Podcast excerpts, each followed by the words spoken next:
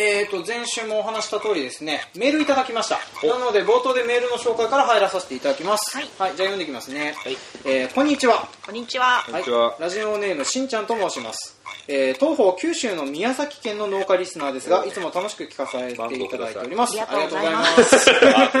ございます。ね、えー、放送を聞きながら、北海道とこちら南九州では農業のスタイルが様々に違っており、それが面白くてついつい聞き入ってしまいます。我が農場では、冬でも根菜、大根とか人参とからしいですね。えー、あと、葉物、ほうれん草などをバリバリ農作物を収穫しており、忙しい日々を送っています。ね。うん、マンゴーとか作ってないみたいな。いいよ、それで拾わなくていい。あ、そう。じゃあ次いきますね。で、さて、えー、トークテーマのリクエストですが、農業機械を安く手に入れる方法というテーマであれこれ話してもらえないでしょうか。できれば畑作分野で。えー、私も、えー、収納3年目のまだ新参者なのですがとにかく農業機械の価格の高さには頭を痛めていますそこで農業機械を安く手に入れるテクニックなど皆さんの経験や知識をもとに話をしていただけるとありがたいですまた中古と新品とを比較した際のメリットデメリットについても何かあれば教えていただきたいです。オークションについても関心がありながらいろいろと面倒なことがありそうでなかなか手が出ません。それではよろしくお願いします。というふうなメールをいただいておりました、はい、はいで、えー、今回扱うのでですねそのままいただいたテーマをとりあえず前半に据えまして、はい、でその後にですねそもそも農業機械とかそういった農業関係の設備に対する投資の話をしていこうかと思います、まあ、なんでちょっと前半だけ、えーと、こういうふうな、えーと、お話の答えになるようなものを話して後半ちょっとまた脱線して違う方向に行きますのでそういうふうな気分で聞いていただけると がっかりしないで聞けるかと思いますので、はい、はい、今回もよろしくお願いします。というわけで今回も参りましょうせーの。バカ農業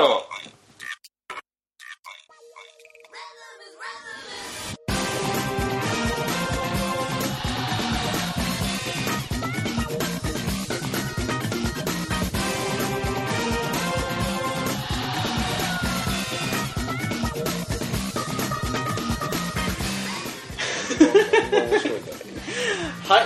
この番組は北海道の中心部札幌市のちょっと東側にある江別市から青年農業者がお送りする不真面目系農業トーク番組です。お相手を務めさせていただくのはジョンといっちゃんとペンダです。はい今回もよろしくお願いします。お願いします、で今週も引き続きですね、えーと、雑誌ニューカントリーの、えー、お二方が、えーと、取材に来られております。はい。あの引き続き引き止めているというのが正しいのかどうかわからないけれどね、はい、そのままちょっとやらせてもらってます。はい。で、えーと、今回のテーマということでとりあえず農業機械を安く手に入れる方法というのがあるんですけれどもえーとお二方ざっと思いつく限り手段挙げてみてください。手段どんな方法だったら安く手に入るかなっていうのがアルーダ？アルーダ。まあそうですね。中古ね。中古ね。まあそれはあの、えーと、農協がやっているアルーダっていうあれ農協だったよね農協だよ、うん、農協がやってるその中古農機を取り扱うインターネットサイトがあります、でアルーダっていうふうに言われてますね、まあ、あとは直接じゃない？もう辞める人とか。あ、まあ、言いたかないけどね。そうだね。離農する方から買うとか。あ買うとかもらうとかだね。そういうふうなメーカー通さずにね。メーカーあそうだね。うんであとそうだね。あとオークションとかっていうふうに言われてたりもするんだけど、まあ、それでありそうなのが、まあ、ヤフオクとかでも結構今納期が出回ってます。あのそんなにでかいのもたまにある。あの、中古の100馬力トラクターとかも扱ってることもあるしちっちゃくて専門的なやつとかもあったりはするし。だから見とくといいかな。であと,、えーと、出てないので僕が思いついたやつだと例えば補助金を使う、えーまあ、安く買うっていうのも変な話だけどね。まあ安くはなる、まあまあ安くはなるよねっていう。まあそのなんていうの我々が他の農業業界の方農業というか業界の方から羨ましいねいいねっていうふうに言われるのはその辺資材の設備投資とかをするときに使える補助金とかがまあそんなに簡単に当たるわけではないんだけれど縛り多いしね。そうなんだよね。よね。縛り多いしそんなにがっつりした額補助してるくれるわけではないっていう。当たるっていうのはさ誰が選ぶっていうか。あ一応ですねなんかあの例えば僕が今回さっと調べたやつはですね、えーと、携帯育成事業とかっていうやつがありますね、はいはい、でこれはあのまあ額の補正がですね半額でかいので半額えーと、ちっちゃいので10分の3補助されるらしいんですよね、うん、でこれはんかあった？ん？本当なんかねそんな3割補助ぐらいのもあったわ。で当たる条件っていう風なのなんだけどこれは例えば私は今年こういう風な営農を目標としています。つきましてはこういう風な機会が必要なんでお金を出してくれませんかっていう風なのをなんか書類作って出すらしいんだよね、でその出したものを、えーとまあ、今年の結果と取り合わせて比較してそれであのちょっとあのどんなようなものになっていくのかっていう風なのを判断してもらったりはしてるんですよね。でそれで、えー、と成績が良かったところから当たっていくっていう風な方向になっていったりするらしいんだけど僕もちょっとその辺は詳しくは分かんないですね、うーん。であとそうそうまあ、あと補助金に関しては知ってる人じゃないと手を挙げられないタイミングの補助金とかあったりします。ある。この辺はなんかあの黒い匂いというかね嫌な匂いがするんだけどなんていうかなあのあのその人にあげるためだけにほ何かしらの政治的な圧力が加わって補助金が作られたんじゃないかって思うような補助金とかはたまにあったりします手あ手挙げる人が少ない補助金とかはまあ無視するよねああまあそうだね。だからあのもう募集期間が1週間しかないとかそういそうれふうな。はね仕方ないみたい。仕方ないみたい。補正予算とかでバンバン入ってくるから。なるほど。そっかそっか。じゃああの僕の方が邪推でどっちかっていうとその実務的なやつでそんなにあの量が取れなかったりするのかな。そうだね。あとは自分で調べるしかない補助金は。そうだね、まあ、待ってたら来ない。待ってたら来ない。だからあのなんていうの知ってそうなところとか、まあ、例えばあの農水省とかその辺とかで結構あのホームページ上にこういう補助金ありますとか、うん。こういう補助金始めますとかあとは地区の方で女性とかがあったりする場合もあるので、まあ、こういうふうなのがありますよっていうふうなのとかあげたりしてきますね。うんでとりあえず、まあ、我々として挙げられるそのなんていうの農業機械とかを安く手に入れる方向ってこんなところかせいぜい。まあさっき言ったあとモデルチェンジだよね。あモデルチェンジか。そう今だね。排ガス規制がうるさいから、うんうんだから排ガスのそのなんか特殊なのつけるんでしょ俺名前出てこないパッあーそうだね。なんかあのクリーンディーゼル的なやつにするようなやつかな。となんかうん。軽油に、うん。なんだっけなんか添加物。の排ガスを出す時にうん。パッてかけて排ガスクリーンにする、うん。水と分けるっていうので水にするん。だったからそんなのをつけるために前のやつが排ガス規制通らないから、今もう生産は中止しちゃったけど、うん。もう生産できないけどあるから。あそれを在庫を吐かさないといけないから出しますっていうので、この間かなり安く来てたけど、あうちはいらねえなっつって。まあそうねまあだからそのタイミングとかそういう風なのとかで狙って買うっていう風なとこはもう手段だったりしますと、安くねあとはジャンク品買ってきてあ自分で修理じゃない自分で修理ね、うん。まあ、ただね部品がないトラクターって。ね結構古いのとか中古で手に入ったはいいけれど共有してる部品が少なかったりするからね。難しいよね。そう。だからまああの整備してて思うんだけど例えばうちにあの僕と同い年のトラクターがあったりします。30年選手ね。それはもう部品がなくて次壊れたらこのトラクター寿命だねっていうトラクターだったりします。まあ、だからあのなんかあの結構長く整備してやれば持ったりもするんだけれどもなんかまあ部品がなくなっておお亡くなりになるっていうね、まああの今あのソニーの相棒が合ってるような運命みたいな。あの昔さペットロボットいたじゃない、ね今ねあのいろんなお寺とかでペットロボットの葬儀ってやってんだって写真見て爆笑しちゃった。まあすごいな。そうそうソニーがね生産中止しちゃったからねって。まあ、そんな感じでそのトラクターもそういった形で寿命があったりもするんですね、部品取りって出てるよね。部品うん取りのためにこうここが壊れてもう使えないけど、うん。部品だけいる方に譲りますみたいなさ。そうそうそうそう、まあ、だからそういうふうなのを安く手に入れてこれれば、まあ、延命処置とかね、うん。そういうふうなことに使えたりしますと。でまあ話してた感じだとするとやっぱりあのまあ話として大きく出てくるのはやっぱ新品で買う。中古で買うあ,、まあ、あとはその利納される方からもらうなりっていう風なのがあったりしますと。でここでそのさっき出てたその中古品と新品のメリットデメリットっていう風な話をしていこうかと思うんだけどまず新品はまあメリットの方しかないよねっていう風な気がするんだよね。いや当たり外れああるそうなの？よ新品で？あるよ。トラクター外れる人は本当に外れるから本当に不具合いっぱい起こすトラクターとか、うんうんうんもういろんなまたあの人当たったのみたいなのあ当たり外れあるみたいな。なるほどじゃあ新品で買ったはいいけれどもこの機種あれだったよねっていう風なものもあったりするんだ。それがね不思議なんで同じ機種買っても、うん。本当にそっちの人調子悪いとか 本当にあるんだよ。ある。でもあれ修理して無料で修理しいや1年以内だったら大体、うん。まあ、リコール対象じゃないけど、うだね。やってくれる大体。だから1年目に見つかんねえのそれが。大体こう保証切れた直後ぐらいにうん。やって、あなるほどねまあじゃあ、あの買ったはいいけれどもっていうね。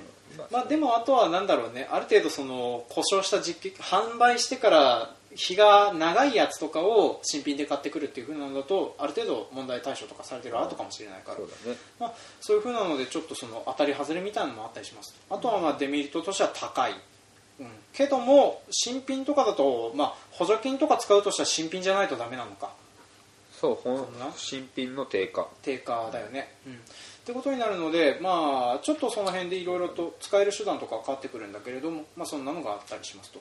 であとは中古品だね。中古品はまあはっきり言ってあの安いものもある。安いものもあるね、うん、ものもあるんだけど安物買いの銭失いって結構あるからね、うん、だからあの買ったはいいけど部品がないとか修理お願いするにしてもうちのじゃないから全然できませんとかっていうふうに言われる場合もあったりするっていう。だからね、分からんのさ。結局中開けてみなきゃさ分からないんで、グリスアップもそうだね。その日にしたらその外の部分は OK に見えるけど、ね。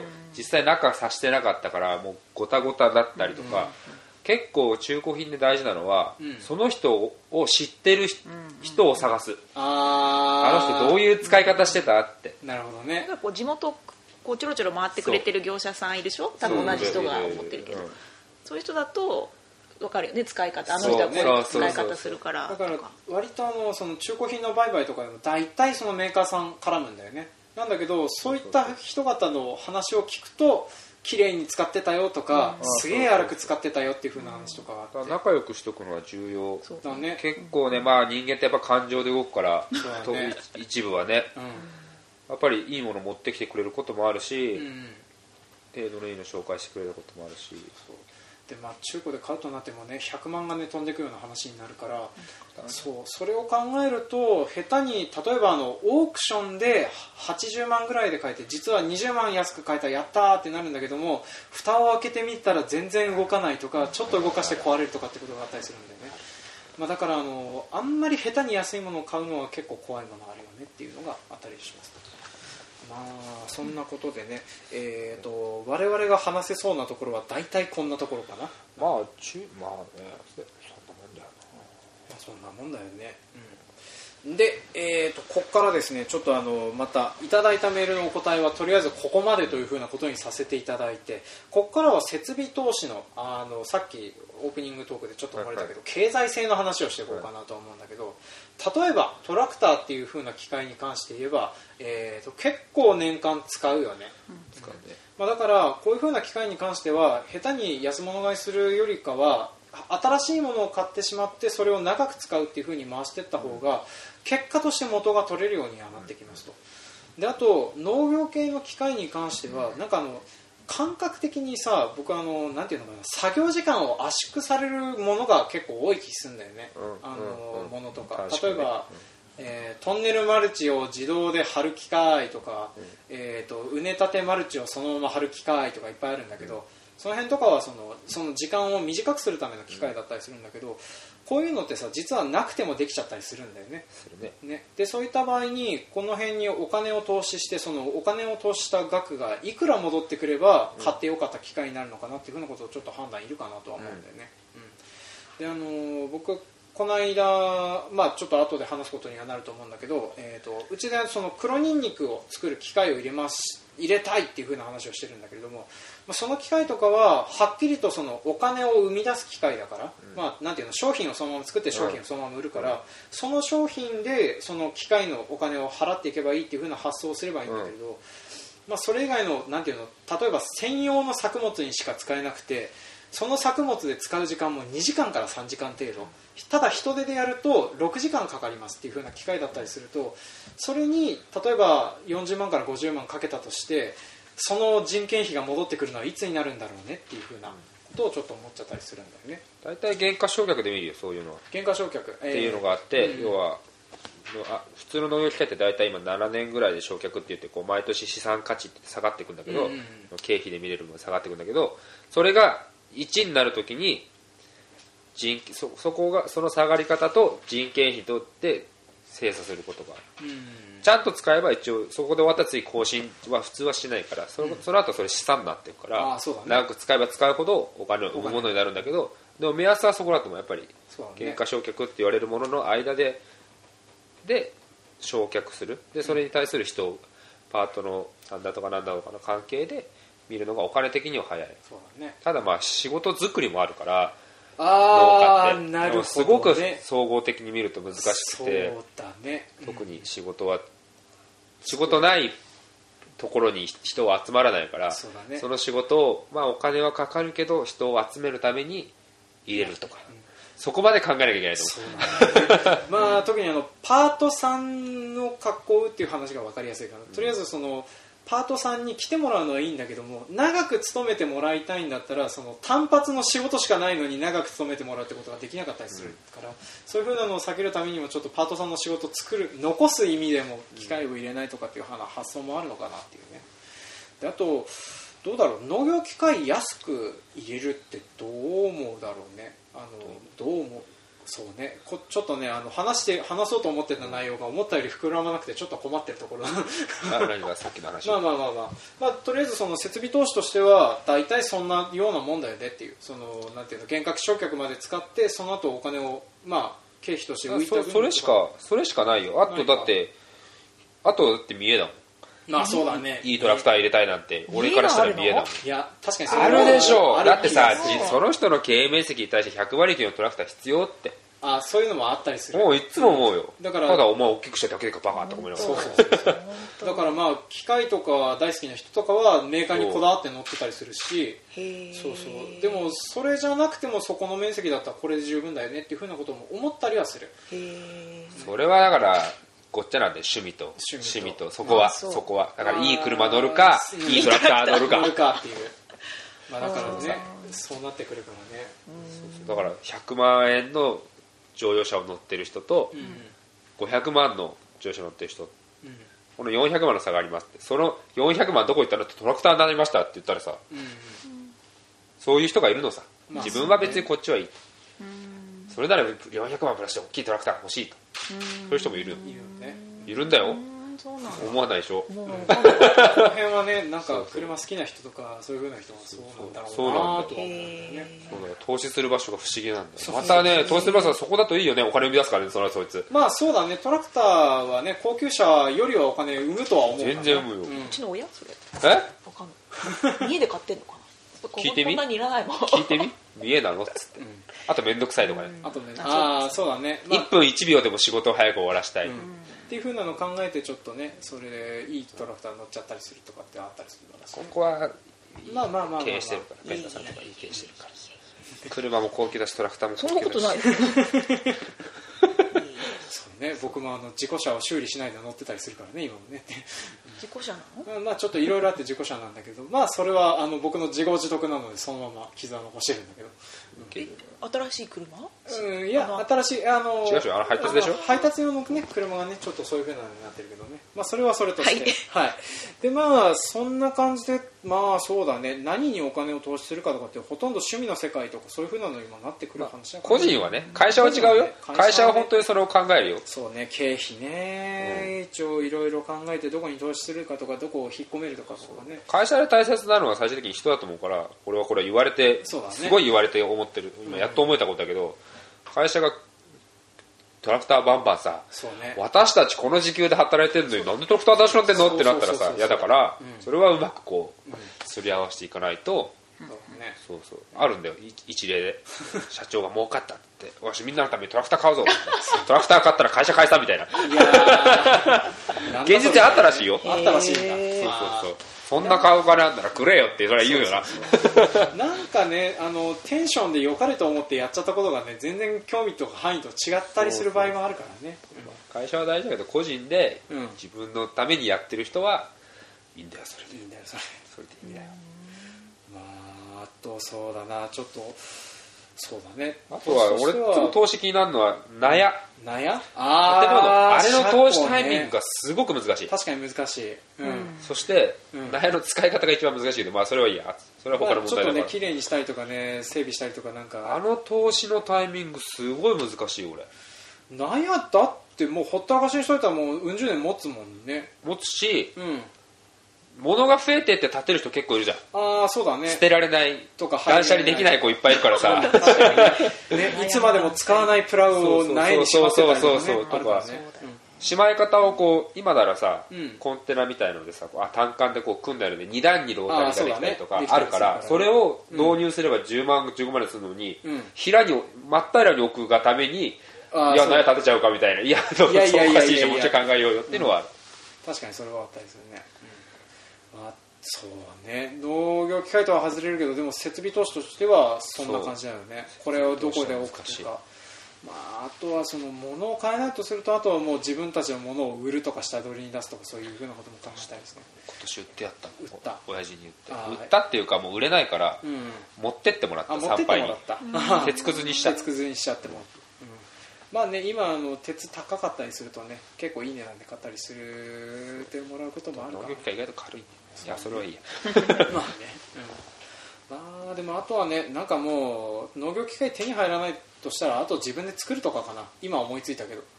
作ってる人いるよね。作っている人いるるよよね。溶接上手な人とか作っちゃうよ。てるね。ゼロベースで作る人いないけど、うん。使いやすいように改良しちゃう、ああそうだね。改造そう結構あると思う。でうちも例えばあのコンバインを使わなくなったやつをいろんな部品取っ払ってあのブロッコリーのコンテナを運搬するマシーンに変えたりはしてます、あるいいよねそうそうそう。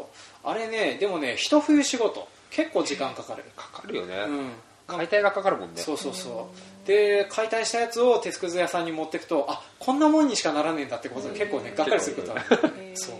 あのコンバインもねそれこそあの1000万がで飛ぶ機械なんだけどねっていう、鉄くずにするとね、そう鉄くずにするとね、あらこれっぽっちっていう、まあだからなんか頑張ってやるといろいろなことができるのかな。あそうそう。コンバインでそれで思い出したけどうちのコンバイン1台中古で売れてそれであの中あの東南アジアの方に運ばれてたらしいんですよね。でそれで向こうで何に使うんですかって聞いたらバスを引くのに使うっていう話を聞いて。なんかね器用でそのまあ運搬車みたいに改造してそこにあの牽引のやつを引けていろんな邪魔なものを外してそれでバスとして利用するらしいんだよね、はい、うん全然早くなるのにね。そう全然速くないけどその観光用、まあ、観光用のバスにしてもうるさくねえかとは思うんだけど。すごいね、うん。まあ、だからあの作れそうなものだったらそういうふうに頑張れば改造できなくもないっていうね、まあ、作業機に関しては無理なものは無理だったりするんだけれども、まあ、やれる人とかはやってたりするので、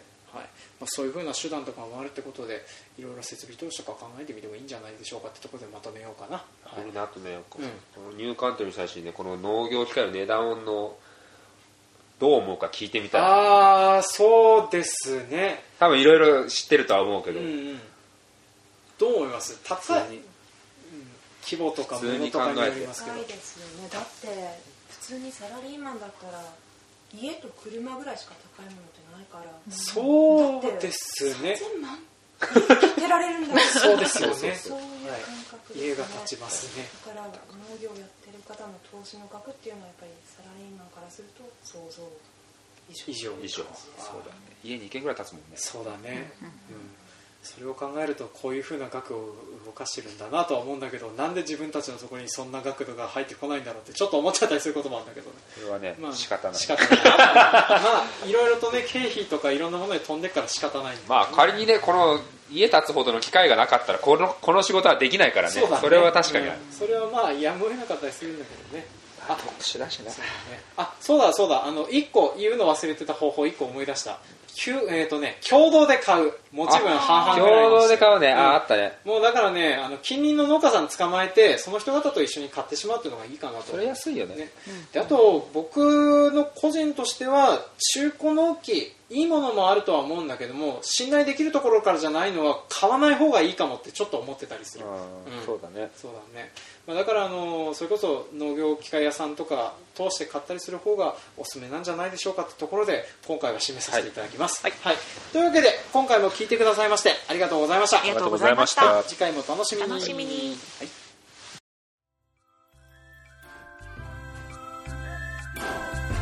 はい今回も聞いてくださいましてありがとうございました。ありがとうございました。はい、当番組では感想コメントを募集しております。メールアドレスバカ農業 .gmail.com までメールをいただくか Facebook ページブログ Twitter などでもコメントを募集しております。ごめんなさい告知忘れてた1個。何？えっ、とねあのー前回のえっ、とね前回の配信でも本当はね告知をししてくださいっていう風にね お願いを受けてたやつがあったんですけどねすっかり話すのを忘れておりました。ちょちょっと今あの資料を出します。はい。出します。うーんそうそう。あのなんかね軽々とねあの話しときますとかねやっときますっていう風に言っといてね話をしてないっていうね。まああれです。あの、はいあれですあの。岩見沢の。です岩見沢からですね。えー、っとあったあったあったあった、そうです。えー、来た来た来た。あー不正なファイルじゃない。あれ？ダウンロードできない。なんで？ペンタさん話した方が早いんじゃない？史実とうもろこあそうですね。じゃあちょっとさっくりとごめんなさい。ちょっと今ね案内文をダウンロードできなくなっちゃったので、えー、と3月5日、えー農業技術通信社主催、えー来賓に北連自給飼料課はい課の、えー西野課長という方をお迎えしてですね史実とうもろこしフォーラム 2015in 北海道を開催します、はい。えー、とお時間はですね3月5日の2時から、えー岩見沢市民会館マナミールにて、えー懇親会を岩見沢サンプラザで開催を予定しておりますっていう風なのをですね岩見沢の方からちょっといただいております。で僕はあのこの方にごごし、えー、とごあのなんかあのご紹介いただきましてですね1回目のししとうもろこしの栽培講習会行ってきました、おで話も聞いてみたりしててちょっと話していいのかどうかわかんないんだけれども、うん。あじゃあダメなんじあじゃあ話さない。いやえない。とりあえずねデントコーンって作物が、うん。そのうちでもなんとかなりそうな作物なんだなってことがよくわかりました。そうそう。デントコーンですか？あのデントコーンっていうかまあしそうだね。飼料用トウモロコシね。でまあそれでどう大丈夫かっていうふうにあのなんだろう。大豆とか作ってたりすると持ってる機械が共用しててそれであの使い回して栽培ができるんだよね、で話を聞いた感じだとあんまり儲かりませんと。ただ儲かりはしないんだけれどもあの経費がほとんどかかりません。手間もほとんどかかりません。だから結果的にはプラスになると思いますっていう風な紹介のされ方をしてたんですよね。でまああの需要自体とか世界の穀物受給量の説明とかもされてまして世界的には穀物飼料穀物が少なくなっているのでもしよろしかったら日本国内を増やしてもいいんじゃないですかっていう風な話もされてました。はい。でまあ、そんなようなことをいただきましたのでちょっとあの皆さんご興味がある方ぜひ行ってみていいかと思います。であと僕はこれに遡ってちょっとあの告知を付け足しておきます、はい。前回ね、はいうん。はい。でえーっとはつあるんですけど、いいどうぞ。いいですか？はい。えー、と農業農村 GIS& リモートセンシングセミナーというのが3月6日金曜日に、えー、と札幌のアスティ4号ビルであります、はい。まあ、午前中10時から18時まで18時15分までやってるみたいですけど、まあ、基本的にセミナーは午後から始まるようです。はい。あ私がバイトしている酪農大学。はい。とかなんかいろんなところが関わってはい農協で実際やってるとことかそんな報告があるようです。調べてみてください。はい、はい。でちなみに我々ちょうどねの地元青年部の総会とだだかぶりしておりますので私参加できませんけれども、はい。ね、でそうそう。そして3月5日の方もちょっとなんか予定があるような気がしててね行けるかどうか怪しいんですけれどあのすいません。行けたら行きますっていう行かない感じの答えしかできないですね今はね。はい。はいで、えー、とあと1個、えーとね、これあのブログの方にコメントついてたんですけども、えー、と地元青年農業者の先輩の方からちょっとコメントいただいてます、えーお疲れ様です。いつも楽しく聞いております。あまりにも真面目なお三方だとなかなか真剣な農業の話にならないと誰思います。えーそれもいいと思いますがやはりそこに悩んでいるご様子、えーぜひ青年部らしいくだらない話に真面目に取り組んでいただきたいと思っております。っていう風なコメントをですね、K 菅さんという方から。またか。